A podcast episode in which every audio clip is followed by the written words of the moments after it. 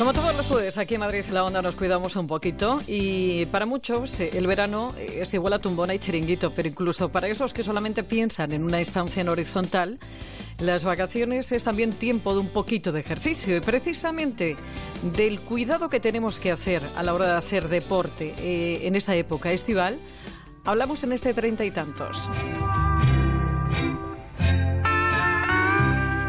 María Jesús Núñez, directora médica de Helsinki y especialista en medicina deportiva. Doctora, buenas tardes. Buenas tardes. Bueno, es complicada eh, en estas fechas la práctica de ejercicio, sobre todo a ciertas horas del día, donde es contraproducente totalmente hacer ejercicio. Pero a veces, doctora, no somos conscientes de las lesiones que nos podemos provocar, por ejemplo, jugando en la playa a las palas o jugando al fútbol en la arena. Sí.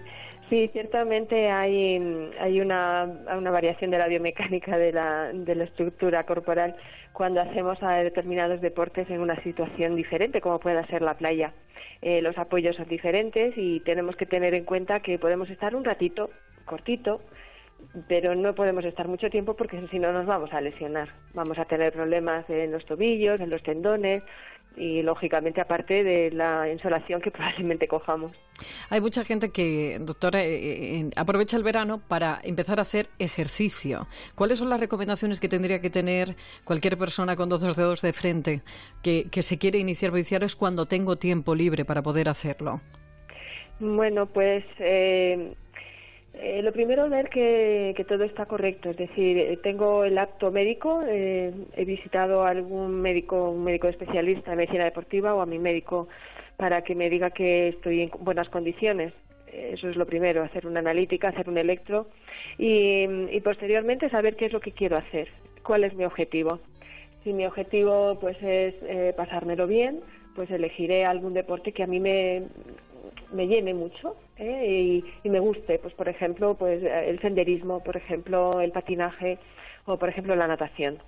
¿Y cómo tenemos que empezar? Pues de forma progresiva. Lo que no podemos es porque tenemos más tiempo libre durante el verano, empezar a hacer eh, los cinco días de la semana o incluso seis días del ejercicio y además como dispongo de tiempo, pues más de una hora esto va a traer malas consecuencias, a pesar de que el ejercicio siempre es saludable, pero en este caso como aprovechamos tanto el tiempo, bueno, pues habrá que aprovechar también a descansar y hacer el ejercicio de forma más adecuada, o sea, de una manera más progresiva.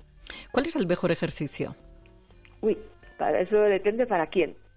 Depende para quién. Siempre se ha dicho que la natación es muy buena, y sin embargo si uno no sabe la técnica de la natación pues lo único que va a hacer es cogerse contracturas eh, contracturas en la, en la zona cervical en los, los hombros eh, doler la espalda o sea que eh, el mejor deporte depende siempre de, de, cómo es uno y, y, y de cómo lo haga.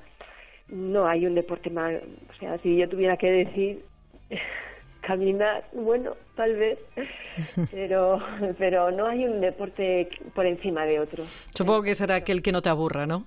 El que no te aburra y que no te dé pereza hacerlo sin duda. Ese es el mejor.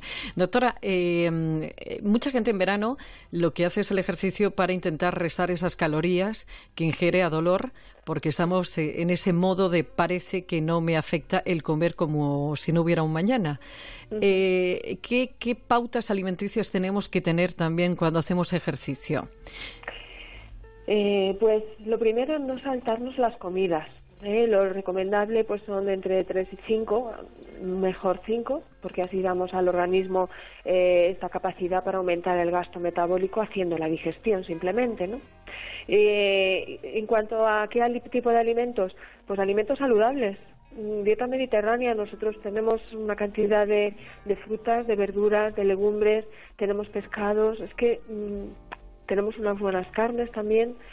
Eh, es una dieta equilibrada, abundantes agua, eso sí que es muy importante para hacer el ejercicio y unas con los hidratos de carbono pues eh, normalmente tenemos reserva pero y, ahora durante el verano no vamos a hacer ejercicios muy prolongados así que como como siempre o sea pues unas tostadas por la mañana una la, pues arroz o patata o, cereales eh, dos tres cuatro veces en semana incluso, sin ningún problema. Y no olvidar también la proteína si queremos tonificar. Pues sin duda, pero la proteína después de hacer el ejercicio. Ah, perfecto. ¿Y el ayuno este que se está poniendo tanto de moda, doctora? Sí. Eh, ahora mismo estamos en, una época en que el ayuno está tomando una cierta relevancia. Esto de la flexibilidad metabólica es importante porque estamos observando que tiene un efecto antiinflamatorio muy potente.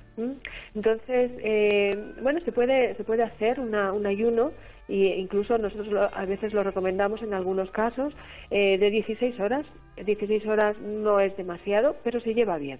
¿eh? Entonces, hacer una, una cena mm, normal, no porque voy a hacer un ayuno voy a tomar más alimentos, una, una cena ligera, normal como siempre, eh, pues por ejemplo antes de las entre las 7 y las 8 de la tarde y después ya no tomar nada más que agua, pues hasta las 12 de la mañana del día siguiente.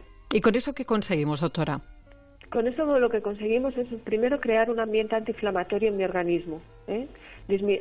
utilizar las grasas como sustrato energético y eh, llevar a la normalidad y al equilibrio otra vez a mi organismo.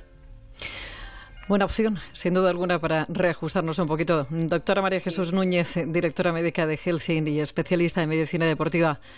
Un placer y muchísimas gracias. Muchas gracias, papá. Está mejor que bueno, pues todos estos consejos, ya sabes que tienes un correo electrónico que es treinta y tantos arroba onda cero punto es, que tienes un Twitter que es treinta y tantos arroba treinta y tantos, que tienes también eh, una página web y tienes como no un blog que es treinta y tantos que encuentras en su vez en Celebrities de Antena 3 Televisión. Ya nada le hace daño